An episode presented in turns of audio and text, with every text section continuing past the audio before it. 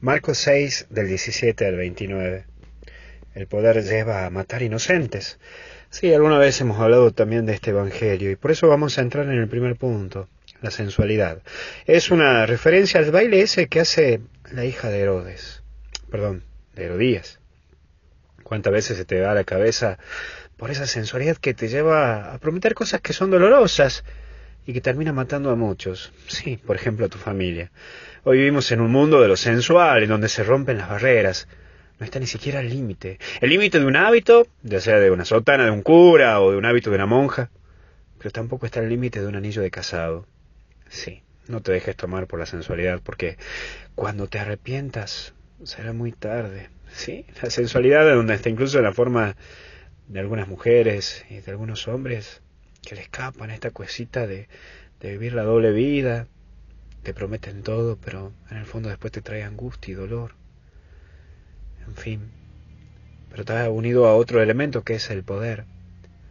No refleja tan solo en Herodes, sino también en, en Herodías. Esta mujer, con tal de tomar poder, es capaz de usarla a su hija y de matar a un inocente.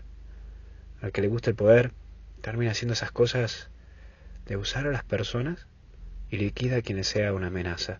Por favor, cuidado, ¿Cuántos curas y monjas dejaron su vida consagrada porque alguien quería tener la manija sí o sí? Y claro, te liquidan porque puede ser una molestia o te terminan usando.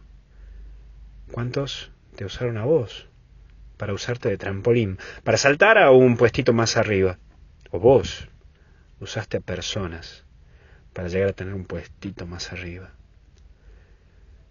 Cuando te también podría decirte puentearon, ¿no? Cuando muchas veces te dejaron de lado a vos para, para ningunearte, para demostrarte que ellos tienen más poder.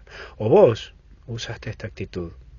Puenteaste a tu mujer para llegar a tus hijos, puenteaste a tu mamá, a tu papá, a tu jefe, en fin. Y entra la figura de Juan, que es la figura de un hombre valiente, que se mantuvo en la verdad, en la coherencia. Eso sí, le cortaron la cabeza, pero tenía firmeza, y sus discípulos le recogieron. En cambio, Herodes y Herodías perdieron la cabeza por el poder, por la sensualidad. Pero ¿sabes qué? Estaban solos. Mantenete en la verdad. Eso te dará mucha paz interior y te hará grande. Y ahí el cielo es tuyo, porque hasta el cielo no paramos, como siempre lo decimos. Pero no bajes los brazos, porque sé que hay muchos que te quieren cortar la cabeza.